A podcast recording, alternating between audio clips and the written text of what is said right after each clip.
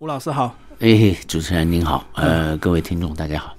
那吴老师，你那时候在进入所谓的京剧圈的时候，那时候是不是真的就是所谓的你当初很多老师讲的都是京剧走下坡的时候？呃，我觉得我我这个年纪进呃剧校的时候，确实啊，呃，那么因为呃那个时候其实状状态已经呃开始走下坡了。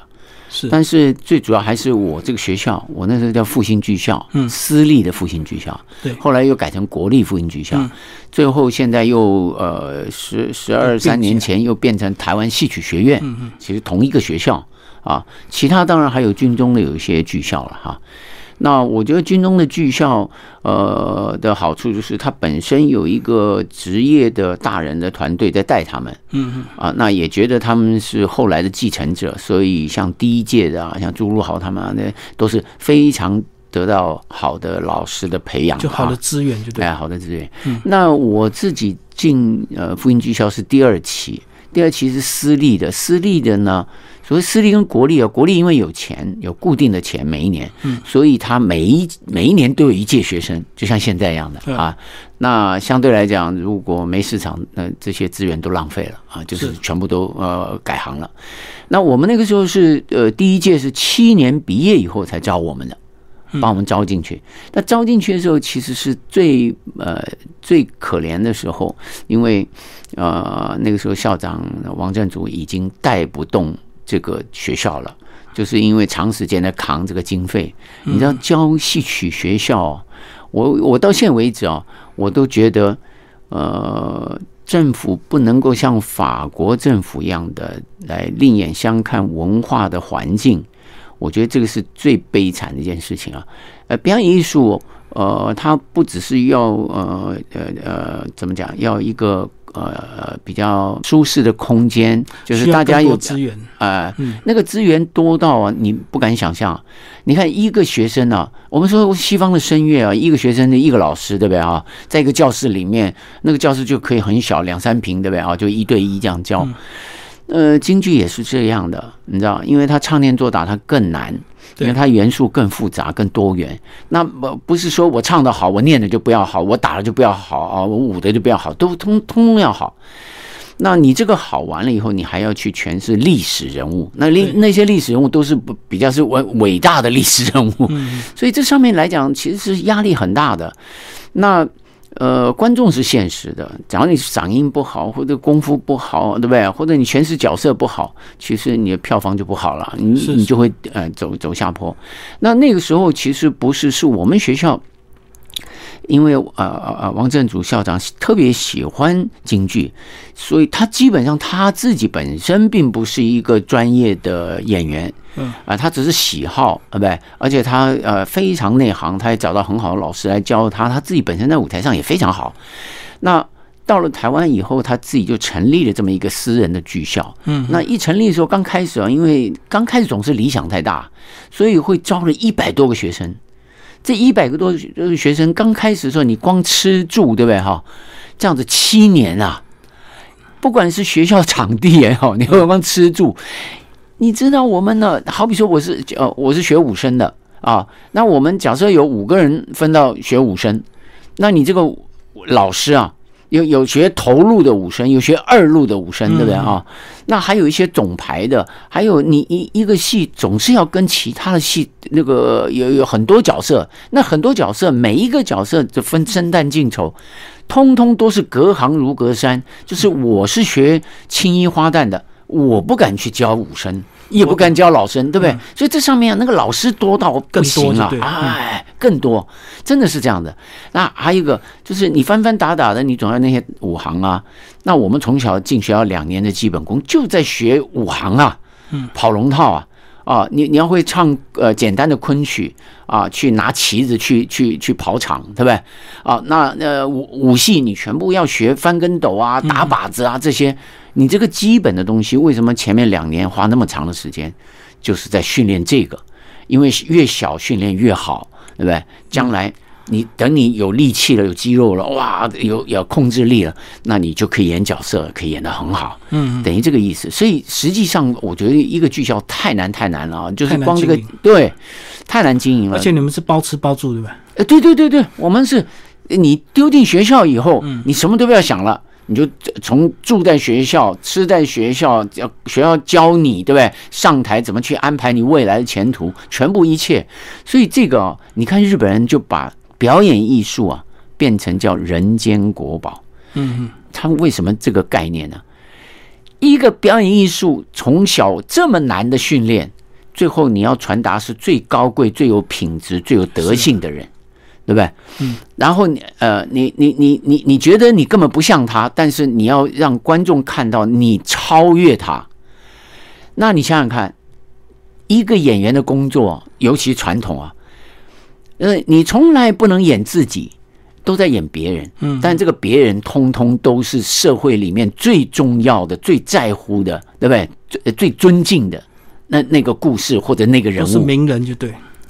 所以到最后，呃呃，一个呃一个演员，呃，从来呃，他一定要演很多年戏以后，他才发现他的价值观就是我原来完全在演死去的人。嗯嗯，这个死去人是伟人，是我们从小在书本里面看到的、读到的，我们这么尊敬他的。那他他的文字上面写的越了不起、越伟大，请问这个演员怎么演呢、才能把他演到这么好啊？嗯，对不对？当你得到观众肯定的时候，哦，你那种激动是无法形容的，你知道？那我觉得，如果一个演员可以把我们心目里面最尊敬的先人，对不对？哦，可以把他演到活灵活现的，哎，让观众整个可以接受。这种就是人间国宝，因为他从来都不在演他自己，他在帮这一个国家、这个历史来重新的反刍，告诉这这个国家的百姓人民，你们曾经有这么伟大的事迹跟这么了不起的人物，是哎，他们为这个国家贡献这么多，你看这工作多伟大。那但是假设你不懂这个，那你就觉得说啊，我只是来学点艺术，对不对啊？嗯技术混口啊饭吃啊，对，混口饭吃。嗯，那可好可不好，反正呃，社会是淘汰的，对不对？就是你种种的负面都会跑出来了。但是我觉得日本人对你看卡布奇的啊那种观念啊能剧，就最早这样，我很觉得推崇，嗯，他非常推崇。所以老师，你是后来年轻又接触到云门这个呃云门舞团之后，才会让你有中西融入的这样的一个想法吗？哎，我不是进入云门才有这个想法的，嗯哦，基本上我是呃比较呃算是学校啊、呃我成绩比较好，被保送到文化大学，就是教育部有个甄试，简单甄试，然后呃我们这一班里面把高中的三年的成绩一平均啊、那你超过八十分，那你就可以考这个甄试啊，就可以保送。嗯，哎，保送进去，当然那个也是私立的文化大学，要花很多钱。那我就去读戏剧系啊，中国戏剧组。那那个时候开始有修一些西洋的戏剧剧本选读啊、戏剧原理啊，姚一伟老师在教啊，牛川海老师在教啊，那个侯启平老师。所以实际上在那个学校里面，正式的开始知道西方戏剧是什么。啊，那么、呃、当然，呃，我们学校我在没有去读文化大学之前，我已经跟学校的剧团去过美国。呃，呃，我我学生时期的时候，大概进学校第四年吧，第五年。就跟去表演哦，对对对，一去三个月哦，不是短短的哦，很长时间啊啊，那就纯粹的就到美国去演出嘛哈。那呃然后中间我们也我那个时候越南我们也就去过啊，嗯，就是呃也去过那个万国博览会对，啊，就是呃慢慢的去见识外面的世界。啊，然后呃，自己把自己艺术介绍出去，才知道别人对你的艺术的看法。所以呃，基本上全部都是非常正面的，非常好的。因为我们的艺术太难了，对你知，道，而且是呃非常抽象的，就是比较夸张性的在演一个生活的啊，那个美是美到呃极致的那种都是肢体动作就对，啊不，像舞台剧还有实景就对。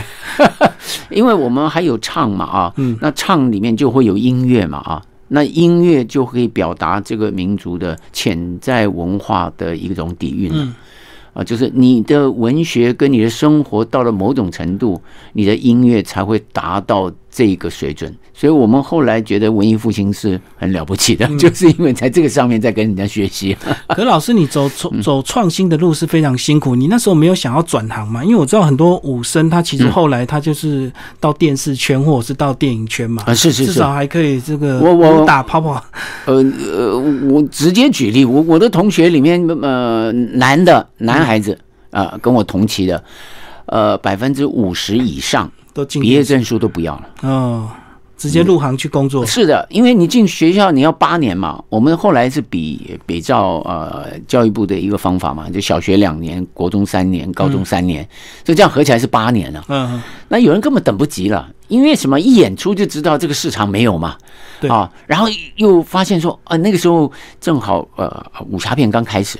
所以很缺人嘛，对，很缺人，替身啊。我很多同学，我很多同学很早就去了。我甚至于他们还，我是被学校特别管制的，就是因为你成绩好。呃，对对对对，也可以这样讲。所以要盯住你，对对，就盯住了。哎，然后我稍稍的有一点这种想法，哇，那那那就挨骂了。所以我呃被我同学呃偷偷的呃抓出去啊，来个替来个替身的时候。哎，我自己都害怕。你害怕什么？你要穿帮了，这个导演就穿帮了。我懂，怎么拍都拍不到你的脸。对，拍不到我的脸。嗯，哎，然后呢？呃，可是那时候价钱应该不错吧？那个时候是替身危险嘛？所以是是是，他们那个时候都是啊，你替主角就更贵，对不对啊？那实际上。我觉得我那当然，因为我的同学他们虽然那个时候还很年轻，就跟着张彻，对吧？最早有一个香港来的拍武侠片的一个张彻导演，就拍了很多。那那我有时候去探班，那有时候就被他们抓去戏中戏，就是这个古装片里面他们在看京剧，那个京剧是个武打的，然后就叫我去来替身。啊，也这样子玩过。那我我是觉得，呃，从那个时候开始就开始打开一点点观念了啊。哦，原来拍电影是这样子的啊，原来西方戏剧是这样的。因为你去读剧本选读的时候，你会读莎士比亚，会读希腊悲剧，对吧？啊，去认识一些呃西方的近呃呃上个世纪初的一些文学家们。啊，那个什么，嗯，呃，卡夫卡、契啊，这个贝克特啊，啊，莎士比亚，对，那所以，呃，所以，呃，在这样子的空间里面，开始晓得，而且也会看到，呃，戏剧系他们就西洋戏剧组的，他们每一年有个呃成果展。嗯啊，会会演，好比说，呃，像我下面要演，呃，本来要演的这个凯撒，他们在那个大学里面都是要固定的，要你可以挑这么多剧本，你可以去实习。那有一次我就看到了，啊，那穿了那个罗马的战甲，然后哇，那把自己。把打扮成外国人对不对？一个将军，那实际上那个脸呢，完全都不像，你知道？然后哎呀，实际上像的哇，我的汗毛就竖起来了啊！呃，我其实我呃，其实后来成立当代，呃呃，比较会有一些想法，也是因为在大学里面看到受到一些冲击，哎，就是我要这样做，那不是跟他们一样的嘛？那我我自己的东西也没有展示出来。所以会一直回想这些东西，怎么样出发？当然，呃，自己背的包袱比较重，因为自己是被被指定去接班的人。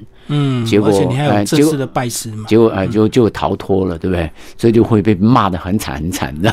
嗯，那时候跟你一起创团有哪些人？跟我一起创团啊，就是你带头就对了嘛。呃，实际上，如果要讲，哎，要要讲英国的话，其实是一群呃文学的大学生啊，读读中文系的，读美术呃这个国画系呃美术系的，嗯，哎，他们来文艺中心看我们表演。那就觉得，哎呀，都是白头发的人坐那边，对不对啊？那兴国，你要不要想想你你们的未来啊？啊，嗯，对啊。然后你老师唱的时候，呃，从前唱一个名戏啊，那可能呃就会卖个八九成，对不对？呃，唱一个比较普通的戏啊，就变成了五呃六六成。大家看戏嘛，对，隔了隔了隔了。隔了几年以后，对不对？啊，当你收你这个徒弟了，你再看一看，哇，他他每一次卖个五成、四成这样子，那到你要唱的时候，你觉得会卖几成？两三成，越来越低就对。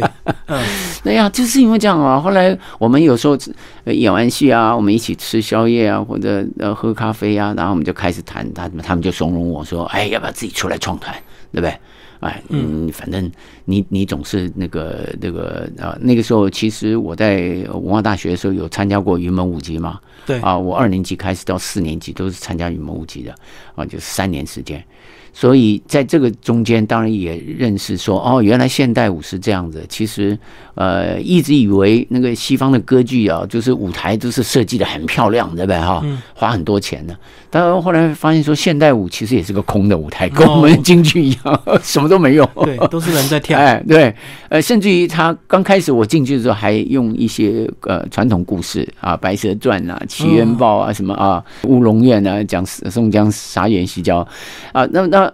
呃，这还有角色，对不对？后来现在我根本就没角色，你知道，就是讲一个感觉的 水月 什么傻的，对。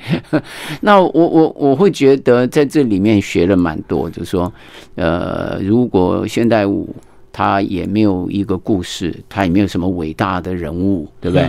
那这个时候你只用肢体去呈现，那呈现都是一种比较文学性的一种感受性的大自然的一种。啊，感觉的或者直接对心灵的啊，那么把它编排出来，我觉得这个是非常非常难的，你知道？所以舞蹈到现在还可以全世界走，其实是因为它很直接，它不是用语言来传达的，它是用那 就我们不用懂剧情，就是用眼睛感受，就对。对对对，嗯，那也因为这样子，所以我呃大概的呃知道所谓的现代或者说电影。啊，或者西方戏剧，嗯，就因为这样子的孕育啊，那但是那个时候因为呃当兵嘛啊，就调到陆光国际队，嗯嗯，那本来先调到义工队的啊，以为我是云门出身的嘛，就会跳现代舞，嗯，后来那个国剧队看到说，快快快快，你你不是学的那个京剧的嘛啊，啊对呀，你唱武生的嘛啊，唱的不错啊，来来来，就把他拉去绕军，绕军完了就在绕军的途中的时候，因为我那时候还在当兵。嗯，然后我我们演武戏都前面演一个小戏，后面就那个老生啊、青衣啊，在后面演个大戏这样。那那个时候，周老师周正荣老师就每天在那边看着，咦，这个小年轻人不错啊，嗯，哎，听说他在学现代舞啊，蛮有想法的啊。那他怎么不来学我们这个？把你拉过去？对对对对对，就就叫我跟他磕头。嗯，我那时候现在想起来蛮好笑的，因为。真正学老生的，大概他的学生都蛮怕他的，因为他很凶的，他一瞪眼睛很大的。那呃，我我我我，但是因为我不是他那个那个那个剧团的嘛啊，我也觉得我之后我我我我不做这行了嘛，我要去云门舞集了嘛，云门舞集等着我去演主角的，对，要等你去接团。哎，后来就那个慢慢慢慢的啊，那个天长日久的，慢慢慢的那个天灵盖就被敲开了。就洗脑，就对对对，听久了，就洗脑成功。呃，你觉得，呃，你把武神演的很帅，对不对啊？演的很好，观众都很喜欢你。你觉得你这样就很懂京剧，对不对？嗯，还是你你已经把京剧唱的很好了，是不是？我告诉你，从前带团的，能够没有公家剧团，从前没有公家剧团，全部都私人剧团，嗯，对不对？大江南北跑，能带团的只有两种人，一个叫唱老生的。有个叫唱青衣花旦的，哦，我现在一听，哦，对对对，马连良、麒麟童？对不对？啊，那个那个梅兰芳啊，对不对？向小云呐，哦，都是这种叫荀慧生，是当然啊，因为他们的戏都是整本大戏，而且是天天换戏，不是像我们现在演新戏啊，对不对？一档戏出来了，我可以演半年啊，到处去巡演啊，干嘛？就这一出戏啊。从前不是啊，从前每一天晚上啊，通通不一样，你知道，每一天不一样啊，天天换洗。那你想想看，你小时候打的底子不好，对不对？你你脑筋不够快，到了市场上来，你学的不够快啊，不能马上丰富你自己。你唱两个星期，你就什么都没了，你就回家去了，就不用赚钱了，看透了嘛。对，嗯，不是那个时候是零场场薪的，对。还不是呃，就是领日薪的这个意思啊，还不是领周薪的，就今天演完就领钱啊？对，演不好明天就不用来。对，演不好明天不用来了，换人啊？对，我已经换人了。嗯，因为那个时候的市正好是京剧的市场嘛，对不对？对。那当然，早期民国的时候，他们呃，你唱的红的话，你唱一晚上的戏啊，这一晚上而已，一场戏这样，你拿到的那个待遇，可以在乡下买个四合院哦，四合院呢、一个晚上，不是一栋房子，是三栋房子，嗯还有个院子。所以以前有这么大的市场，对呀、那个简直是你很难想象的啦。那我觉得我后来我呃成立当代，当然因为呃我一路在学校就被培养。我唱到第，我刚进学校第三年，我会唱几个五声戏的时候，我的实习主任吴德贵老师，他就是德和金玉啊，就是呃中华戏校的最早第一届的，就跟傅连城的意思一样。他看到我唱那个那个石秀探庄啊，然后他下来，他跟我讲了：“兴国真的好可惜啊，你要早生十五年啊，有多少老师啊？” 就是你的天下就对了。好，那我其实，在那么小我就听懂了，嗯但是我的家境的关系，我人家就今天放我去逃学，我说往哪边去逃？怎么去坐车？也也没钱，就所以是窝在学校，对，就认命了嘛就认命了。但是老师又喜欢你，对不对啊？虽然很严格，有时候你真的犯错，还真的打你啊，哈。那呃，自己也晓得很比较警惕一点，所以在台上能够一站在上面演主角，受到观众肯定的时候，那老师就更高兴。那因为什么？所有的老师，从前老师到剧校去教的都不上台，嗯，那你想想看，不上台的老师，最后把他的这一生的艺术交给一个学生，是不是希望这个学生代表他在舞台上去，代替他呀？嗯，对不对？当你受到欢迎的时候，哦，这个老师心里面内心的那种喜悦啊，你很难想象的。所以后来我就变成被学校培养。嗯，那当然，你出了剧校了，你还是觉得没希望的时候，你去学了云门舞集了，你就觉得哇，云门舞集这么多的观众啊，哦，那真的是我我觉得云门早期也是很辛苦很辛苦哈，嗯，那简直是就是我那时候一面读文化大学，那个晚上就是呃来呃下了课以后就到排练场去练舞，嗯，呃一直练练练到十点多啊十一点，然后累到你也睡不着，对不对？啊，那吃点东西，那呃那没地方去，那我们就很多人都跟我一样，就睡在这个舞蹈社里面啊，地板上啊，那这地板也是我们的床啊，呃，哎，然后早上起来骑摩托车又到文化大学去上课，就这样。你看这样三年下来啊，而且第二年开始上舞台的时候去表演啊什么的，就呃受到很大的肯定。那那个时候，呃呃，林万明老师还希望我们可以呃退伍以后跟着他一起，他安排了美国三个月的巡演。嗯，你知道，已经都可能都签约了，那就等我们几个男孩子退伍。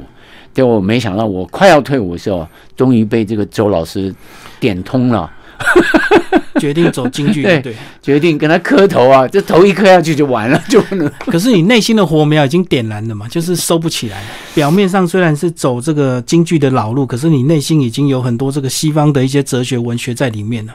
是，但是因为呃，决定磕头是因为听懂他讲的，其实这里面有太多的你没学到的东西。因为你真正学老生以后，你才会知道呃中国的历史啊、一些呃非常块状的呃这些历史里面的这些人物他们的所以然，然后这个这个人物这个故事怎么编成一个京剧的剧本，对不对？因为它已经现成了，都在那边了。对，啊，那我后来发现说是没有错。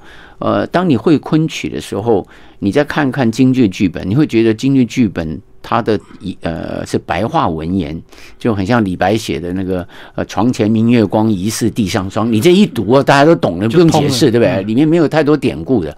那昆曲都太多典故了啊，有就有点曲高和寡，所以后来也也走下坡。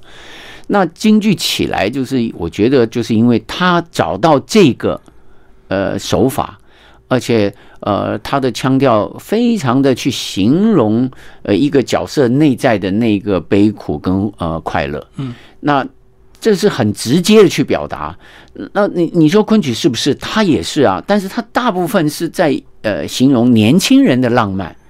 啊，就是大大部分都是年轻人要要去考考考科举嘛，嗯，哎，那呃没有钱嘛，要要苦读诗书，对不对？一读都是三五年、十年这样的啊，从乡里面一直考考到镇里面、市里面，最后跑到京城去考一。一直考，嗯我就我觉得，我觉得呃，中国好像从前那种男人呢、只只有这一条路，你知道，不然你就士农工商，你完全被政府看不起，你被文人看不起的那种。那我我我是我是觉得，呃，当呃跟周老师头一磕下去以后，你呃你真正的知道说，呃，原来呃传统戏曲有这么多的戏已经被发展出来了，嗯，而且他这么感动人，他从他的文学的剧本到呃他的行腔啊、音乐啊、跟这个人物，他既然是一个历史重要人物，他怎么去表现内在情感？那这个几样东西加在一起以后，那你跑到一桌两椅，根本就是个空的舞台里面，你怎么去表现出来啊？表达到这么好，把你的所有学的这些四功五法的东西合在一起，灌注到一个角色里面，然后让观观众感动。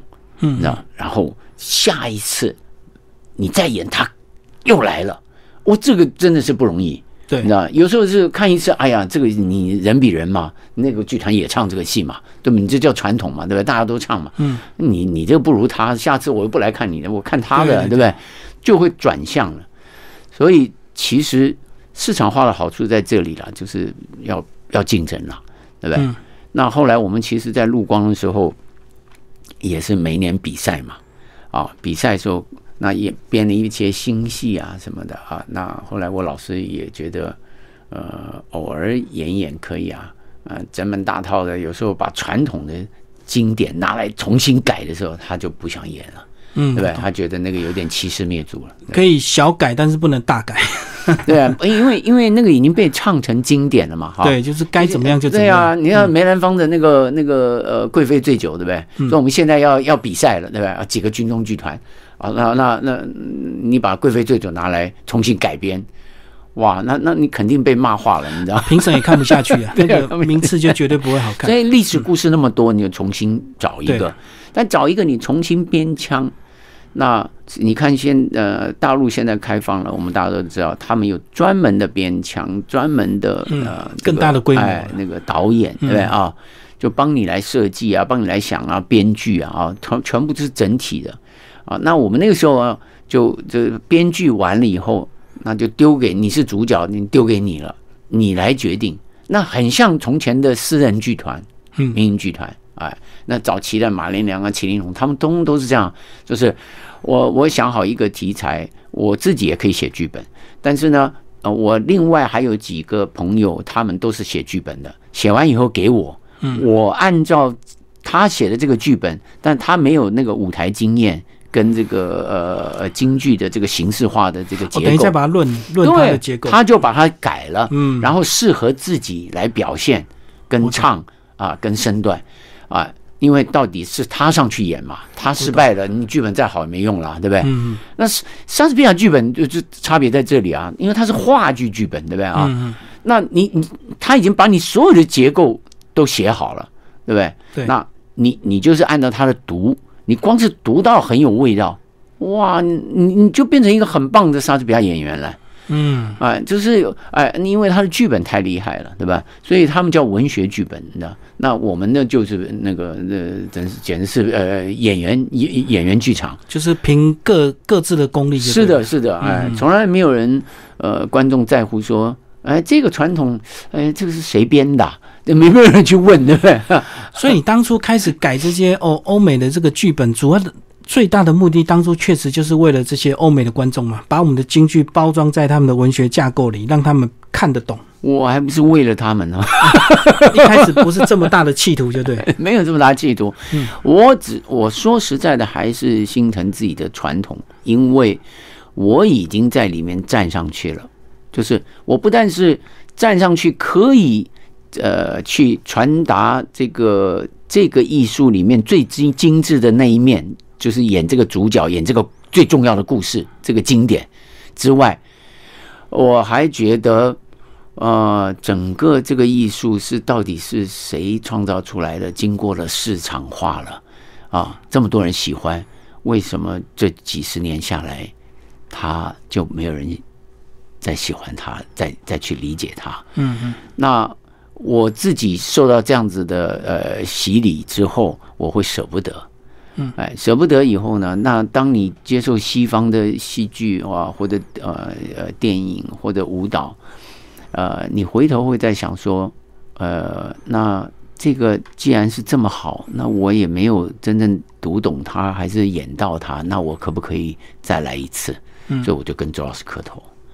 那当然没有想到是说周老师磕完头以后，他是不让我再去云门舞集了。嗯，所以云门舞集后来其实是单独的请我到国外去演出，那还是到周老师家去跟呃送礼，然后拜托他呃答应，呃拜托他答应，哎啊，就是，所以所以这是非常非常难的。那到后来我就变御用的，嗯哎，出去了两年之后再回来。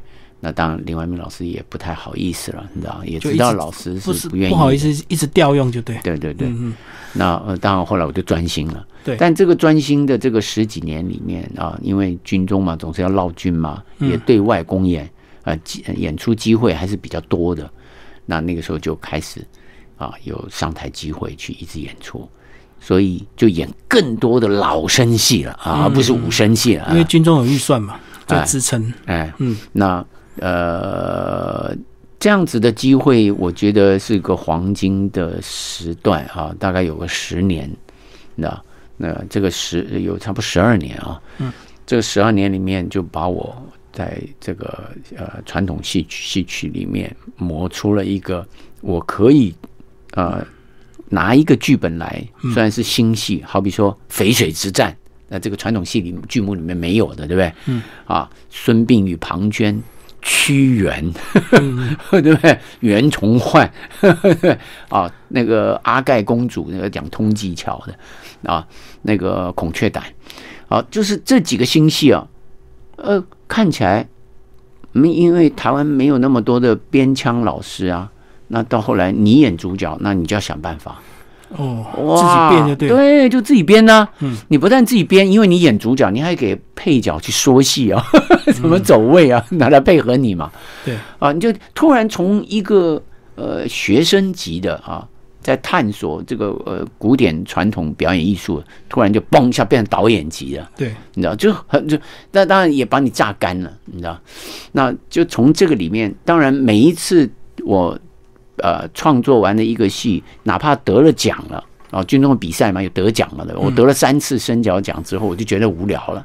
然后这三次升角奖这个戏，你们都不觉得很好吗？都得奖了，得冠军了。啊，对不起，你到公演的时候，你只是公演个一次，第二次你就你就不敢再演它了，因为什么？卖不出票来，你知道？所以这个上面真的是一最最大的问题了。票房是现实，哎，后来我就看懂这个，那我就在想，如果啊那几个大学生啊，怂恿我来出来创团，我说好啊，那创团那我们要做什么呢？我觉得最好找一个外国戏，因为我在大学里面读过莎士比亚。嗯嗯我说好啊，那我们试试看啊，对不对？哎，因为我们大家都有个概念，就是我没有受过话剧训练，我也没有受过西方的，我只是去跳过现代舞，对不对？嗯，你不可能把一个西方戏剧就直接用一个西方的手法就演一个话剧就演出来了。你你你你这么专业，从小你的专业在那边，你不敢这样去做的。哎，后来我就觉得，哎，那我是不是可以把他的剧本拿来换一个空间？嗯嗯，对不对？你莎士比亚，呃呃呃呃，在谈你四百年前的事情，那呃，我看他的剧情，如果反正都是古典的嘛，这呃那个呃丹麦啊，好比说哈姆雷特啊，这丹麦王子啊，怎么怎么怎么啊，那我可不可以换到我中国历史里面有五千年啊？我自己去找啊，嗯，就从这个里面就知道说，其实啊，京剧因为是继承昆曲，所以它的服装啊啊，从外在的服装开始，到它的身段，到它的节奏哦，锣鼓啊，除了唱腔以外，基本上都跟昆曲一模一样。嗯嗯，那昆曲呢？因为它是明代之前，在宋末的时候，当然就宋杂剧就已经有了。啊，到了元杂剧，到了最后到了明代的时候，就是这个曲调啊，在这个昆山这个部分呢，已经发展到最蓬勃了，很多人喜欢了就，很完整了。对，很完整了。嗯，那这个完整呢，哎，它就停留在明代，对，就所以不好它最方便的就是我用明代的服装啊 嗯来诠释这五千年，嗯你知道？哎，汉代的服装跟明代不是那么像的嘛。对不对？我们看到那个有个汉拓里面出来，他那个女孩子穿的都是剧裙呢、都卷起来的，你知道？嗯，是很不一样，很不一样的，腰很细的，你知道？然后拖尾巴拖在地上对不对？长哎，嗯那有肩膀的，你知道，就很有架势的那种感受啊，那跟明代这个是是差很很远很远的，头上戴的不一样。那所以这个颜色色调也不一样，所以我觉得我后来就觉得说，假设我拿西方的戏剧，我可以把它转变到，你看我们有五千年，对不对？我也借着这个来探讨，哎，每一个朝代它的美学是什么？可那时候并没有这么大的一个信心，对不对？是毁誉参半嘛，就是被批评的很厉害，当然也有人很赞赏你们。哎呀，我正好，我这边提一下，我正好是接郭小庄雅音小集之后，嗯，雅音小集是更早了，它已经成立了大概呃有个呃六七年了，七八年了，你知道，就是一每一年他创作一个戏哦，哦，他也是用现代的手法，对不对啊？去去去灯光啊或什么的，然后当然呃有一位朱少龙老师也是帮他编腔啊，就是他们就是，但是所有的演员都是戏曲里面的。啊，就是京剧的演员来演的，那就很轰动啊。但是我告诉你，只要是西有西方的文学底子，包括呃艺术艺术背景的，包括自己本身呃中国艺术背景的传统的，通通指向骂他，你知道？因为大家已经习惯了昆曲跟京剧的那种表演形式，对不对？那你稍稍多一点，他就知道啊，你这样这样这样，那灯光也也也不懂，你什么就会。就会，你知道，刚开始的时候大家都在摸索啊，创作啊，嗯，啊，所以我觉得这个也是个必然过程。那后来你知道，我我我创了团了，已经三年了，因为排排戏哦，花了三年时间把这个马克白改成了欲望成国啊，在东周列国有一个这样故事，就要演出了。我演那个马克白将军，我叫敖淑珍。好，还我我们已经就是。一面宣传，一面要要要要要已经定好时间了。后来没有钱，没有钱呢，我就在那一年的那个呃民国七十五年啊，那个呃年呃暑假的时候本来就要演了，嗯，我说没钱了，找不到啊，然后服装也做不出来啊。后来呢，就延到年底啊，那就十二月才演出，那就开始加紧啊，又开始宣传，你知道？那我的戏还没演出来啊。好，但是呢，我曾经中间有拍过剧照啊，有登过啊啊，那呃有很多那个本等于是呃现代剧场的人来讨论啊啊，比如说包括林怀民老师啊，呃那个许博云啊、樊曼龙啊，他们啊就很喜欢，就来看我的片段排练，就觉得很棒，然后就可能话语就传出去了。那正好郭晓东演完一出戏，《联合报》，我都指我指名道姓了。我我不指他名字啊，副总编那个时候啊，你去查查那个年代，大概会知道。他批评郭小庄啊，批评的一无是处，最后把我带进去了。听说听说有一个人叫两个一起骂，就对，有个人叫吴兴国，哎，他们在搞莎士比亚啊，他是个京剧演员，他要革国剧的命，他是国剧的叛徒。我懂，嗯嗯。这还没演，你还没看到呢，对吧？风声走漏了，就开始把我批评进去了，你知道？哎呀，那我那个简直是，就是我要公演的时候做宣传的时候，整个就排山倒海了，你知道？所以我们演出的时候非常刺激。我们一群演京剧演员，我是一个一个打电话请我们的年轻的演员过来，我说服他们最大的原因就是你们看到我们的竞赛戏了吗？嗯，每一次演完了。啊，你你在你的部队里面，你的长官、带团的团长，通通都军人嘛，他们都在告诉你，我们没有经费了，我们军中那个部队也不欢迎了，我们随时都会解散你们啊，你们自己有心理准备啊。嗯嗯。但是我每一年还在比赛啊，对，那就用这个来等于是反面刺激的，你不好好的努力的话，哎，不拿到冠军的话，那明年可能就裁撤掉了，随时就裁掉。哇，是这样子的，所以哎，这不是短时间的，五六年就这样子一直听这个，哎，所以我后来为什么出来创团，也是因为这样啊，你忍受不了啊，对对。不对？就后来跳出来的时候，就就觉得，那我我我如果再找历史故事来演，那不还是一样被骂，对不对？那我干脆就拿个西方的，你你就不用骂我了，因为你你找不到你你你找不到平台来骂我，因为我在演个西方戏嘛，不是吗？对不对？那很奇怪的是，当时就有一篇文章最好玩，就是你去看《欲望成国》啊，你坐进去，呃，假设有三个观众，第二个观众看到第一场的时候，觉得 这哪是京剧啊啊！那个因为那个女巫出来光了脚，你知道吗？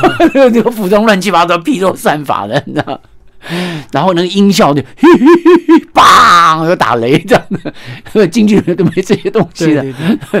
然后那个那个那个看传统的那个观众就走了，就很生气。第一个走就是哎对，然后看了第二场啊，我第二场很快。那国王啊，三个豹子翻进来的，啊，国王啊，那个谁已经打来了，啊哇，马克白哇一马当先又冲出去了，嗯，三个豹子很快速的一分钟里面把这剧情已经从这个国家快要垮掉了，快国王都快逃了，一分钟之内突然变过来说翻转，哎，马克白冲出去已经把国家救回来了，哇，这个国王就好高兴啊，对不对？啊？就要封赏这个马克白。你知道，其实他原来剧本就这样啊，哈，嗯，因为外国人在舞台上打仗是不太容易的啊，都是所以打很快就带过去，哎，很快带过去。嗯，那第二个观众啊，就是，哎呀。呃，这这这个这个这个这个跟这这个我我我觉得他们是演一个舞台剧哎，哇，这是莎士比亚，这是很国际性的啊！这第二场怎么又搞回了一个传统京剧去了？这第二个走了，变成龙套进来。对啊，第三个就坐那边就看看这两个人就很奇怪，哎，他们怎么不看了？这个戏那么好看，对不对？哦，前面开始哇，啊，都不管是音效啊，演员的那种表演啊，啊，那个张力啊，啊，等到主角一出来时候。哇，就从头到尾看到最后的时候，他起立鼓掌啊，坚持到最后。就是从那个小故事里面，你可以知道说，其实你看我们当时啊，嗯，一演完以后，我们演员是抱着使命，就是将来军中剧团一夕之间倒掉之后，我们是不是全部改行了？对，我们从小受的苦，到今天全部卡断。夭折要转行了，对。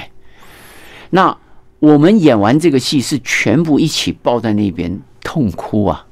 嗯，你在外面一个星期在打这个笔仗，你知道，所有学西方戏剧的简直看到一出哇不得了的戏啊啊！这能量这么大，惊为天人。对啊，那你看，呃呃，李行导演，我看我一毕业就拼命的吸收。那个电影的能量啊，嗯，就是电影是世界最前卫的啊，最最呃呃表呃表演艺术最丰富的一个一个一个一个方法。那我就一直看，一直看，一直看，管他的古典的、现代的、武侠的、什么文艺的，哇，全看。呃，一天可以看三场电影，嗯，这种冲爆自己。但是你看，后来李行导演不是拿了几个呃那个金马奖，对不对？什么养鸭人家或者什么哦，小城故事吧，哦。这个拿个三个金马奖的导演看完我的欲望成果，请我喝咖啡。还有刘维斌导演，嗯，新国，就我看过台湾，呃，最好呃三十年来最好的舞台剧。他不讲我是京剧啊，嗯，你知道，讲舞台剧。那后来当然有很多学生也在问了啊。问那个，我们从前有一个打灯光的老师叫聂光炎啊，我们早期的舞台都是他，他他灯光真的打得很好。那很多学生会问他说：“聂老师，你可以呃呃那个评论一下这个《欲望成国》，它到底是西方的戏还是我们京剧啊？” 那聂老师就说：“你可以用一种符号的方式，对不对啊？”啊，他穿的服装也好，他讲的语言也好，他表达了什么也好，他空间的运用啊，或他的灯光啊，或者什么，所有这些元素都变成一个符号的话，如果百分之五十以上它不是京剧，那它不应该是京剧，你该叫它舞台剧或者什么其他的戏剧，对不对？嗯，就这样来判断。所以那个时候也，我们完全不在想这些专业上的怎么来看待我们到底是什么样的形式？我们只是希望说，我们可不可以借助另外一个能量，把我们自己的传统救活？对对对对，真的是这样子，没有别的，很可怜，很可怜啊！你想想看，这个三年里面，我们没地方。我虽然在陆光，我还唱主角啊。我但是我们做事情很怕老前辈在骂，对不对啊？怕他们在批评。我们知道说这个事情是非常不好的。我最早还想把这个戏拿到陆光去比赛啊。那个大队长，啊，别开玩笑了，你这个西方戏剧，哇，这是传统戏曲，那那，你不不要说你，你光提提出这个概念来，马上你就被封杀了，不用解释，概念讲出来就完了。对啊，所以那个时候我们就呃呃白天啊。就跑到那个大学的那个那个呃篮球场去排练，对不对？啊，刮风下雨啊，正好我们已经约了那个时间了啊，只好就跑到什么大桥啊，那木栅那什么大桥底下，桥下面，桥下面去拍，很可怜啊。那我我那个放假的时候，我陆光剧剧团里面没有人了。我们就赶紧偷偷的跟那个门房讲好了，然后我们就 在那里那个教室里面去排，偷偷让偷偷进去，来让我们进去排。可是老师老师后来这个演了几年之后，还是有点灰心，就暂时那时候有休团，然后你去演电影，对不对？然后电影那时候成果也不错。老师那时候你没有想过就进入电影圈吗？我有，我其实因为成立剧团是一九八六年嘛，对，那我拍电影其实是一九九零年。嗯，我先偷偷的拍了一部电影，其实是第一部电影是台湾的，是和台湾有个导演叫和平，哎，那我那个电影叫十八，就是喜巴拉的意思，就是 赌博，就拍了这么一部，它是实验电影。啊，所谓实验电影就是比较浪漫的，呃，这个人受了那个本来是家境很很呃很很还还算不错的，呃，当一个导游的，啊，后来。他这个等于是呃台湾的二代的呃外省二代，就后来呢每一次出去旅游回来的时候，总觉得嗯好像一个是语言好像也不太通，一个是这个生活习惯也不太一样。就他呢就到到就到台湾乡下去啊旅旅游，带着全家，老婆小孩房子什么都有了，就觉得哎呀这些乡下人在那边光着脚在那边赌稀巴烂，哇这才是他们的生活啊，对不对？我怎么融不进去啊？就有一天他就留下来跟他们一起去赌博啊，你知道最后。倾家荡产，因为人家啊天天在赌，那个骰子里灌铅了，灌铅会遥控。所以你是演十八那个啊？我演那个男哎男男主角，你知道？好，那那这这这是一个浪漫电影，对不对？他也不可能卖座，对不对？那呃，你知道那很呃，世界上很多这种电影节就要这种实验电影，哇，很有想法，很有创意，性很强。哎，嗯，结果他这个一剪接就剪了大概一年一年半以上，对不对？哦，后来就。呃，那个我的我的宣传新闻就出去了。出去以后呢，那个徐峰就是我们拍那个从前那个女侠那个呃胡金铨那个那个老电影，她呢因为呃嫁到香港去以后就嫁一个富商就很有钱，然后她就很还还还是很喜欢电影，她就在大陆就跟陈凯歌他们可能签约了，就签了几部电影。那其中有一部电影就是要拍这个《霸王别姬》，嗯，哎，《霸王别姬》不很有名嘛，对不对啊？对，那个。那个张丰毅那个角色本来要找我的，你知道吗？嗯，但实际上，呃，第一个我我拍过的一个电影是那个时装的，也没有放啊。然后那个陈凯歌来参加这个金马奖的时候，就经过徐峰一介绍，那徐峰总觉得里面男主角总要有一个，所以我将来可以到金马奖来参赛嘛。啊，要有台湾的对，哎对。后来呢，其实他。他这个话讲的很晚了，他们老早就已经准备很久了，嗯嗯，你知道，所以他们演员已经挑定了。后来我才知道说，那个陈凯歌只是跟我聊聊，哎，说啊，他小时候时候，他们家也是在北京的时候，也是住在梅兰芳他们家的啊那个胡同里面，他们将经常串门子啊，他爸爸也是一个呃导演，对不对啊？所以呢，跟梅兰芳他们都很熟。就只是谈谈这些典故而已，所以话也没有，哎，也没找我。但这个新闻一出去以后，五部电影来了。哦，大家以为陈凯歌想要邀约，对对对，就被渲染，就对对对对，五部电影。后来我就一看啊，幼生最好了，哎，那时候就挑了幼生，因为幼生在讲那个那个玄武门事件，就是唐朝李世民去篡位，就夺李渊的位置，对不对？嗯，把他旁边两个兄弟杀掉。对？然后所以他上去了，嗯啊，那就在这个玄武门事件，那是一个很棒的电影。那那后来呃呃导演跟呃编剧都是香港的呃这个罗卓瑶啊、呃他们夫妻两个人，然后我们就到北京去拍，你知道？那那个时候我就为拍这个电影哦，我跟陆光请请假，结果呃他们呃口头上同意了，但是更上面人知道说，因为我那时候在陆光已经算是呃当家啊、了，当家了，他不让你走。对，我在香港的机场啊，还没到北京哦，要转机，香港机场广播，被叫叫回来了。对，密室无过就叫叫。我懂，啊，然后就我当天下午又飞回来，硬硬把你卡坐在住办公室那边的，你要去，那你就要辞职，如果你不辞职，那你就不能去，呃，不然我就帮你解聘。解聘就是你这十几年你什么东西都拿不到，对，哇，把我卡在那边了。哎，后来我还是去拍了，你知道，因为我觉得，呃，第一个那个时候我的当代已经成立了，偷偷摸摸的已经成立了，对，啊，然后呢，呃，根本这个剧团就是要解散嘛，你说了五六年了，一直在说要解散嘛，对不对？是早晚的问题嘛，对不对？嗯，后来我就决定去拍，就辞掉。对啊，就这样离开可是如果你走电影的话，你可以自己好，你就不用拖着整个京剧的包袱啊。我后来扛我自己的当代传奇剧场也是一样啊。对啊，我现在讲，当代已经三十三年了，我在这个前面的二十二年，从来一毛钱不拿，嗯嗯都靠我去拍电影，我还把钱放进来，因为是我自己要创作嘛，这个团我成立的嘛，嗯，对不对？那是对啊，这所以后来你会发现说啊。我根本不可能拿钱了，我拿钱干嘛？而且我一拍电影，我也觉得那个钱是个小钱，对不对？我还不去拍电影，然后在那边贴那个大钱啊，而且你演那个赌神二那个仇孝慈，大家都说你把他演活了，没错应该有机会再演坏人，一直演下去。